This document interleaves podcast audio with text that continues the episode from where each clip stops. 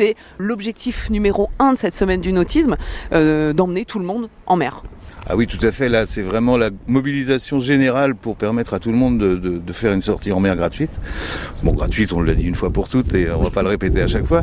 Il y a toutes sortes de, de bateaux en plus, hein, puisqu'il y a aussi bien des bateaux à moteur que des voiliers. Euh, souvent, les gens se demandent comment en fait faire pour pour pour euh, bénéficier de, ces, de cette possibilité.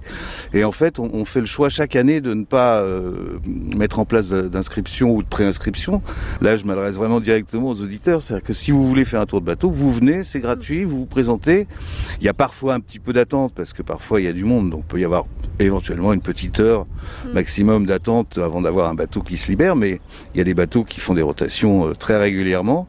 Et voilà. Et ensuite on vous accompagne à bord du bateau on vous donne les principales consignes de sécurité, comment on se comporte à bord d'une embarcation, bien sûr.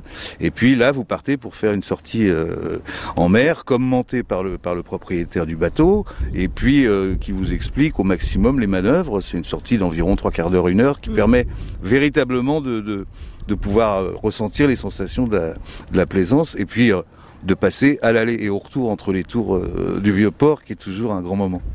Et c'est vrai qu'une fois qu'on les a passés ces tours, on sent en général hein, le vent qui forcit un peu, on commence à avoir certaines sensations. Euh, euh, et est-ce qu'on pourra, si ça se passe bien, euh, peut-être demander à prendre la barre, euh, avoir plus d'infos sur le réglage des voiles C'est même pas les consignes, c'est ce que font chaque ski, ce que fait chaque skipper.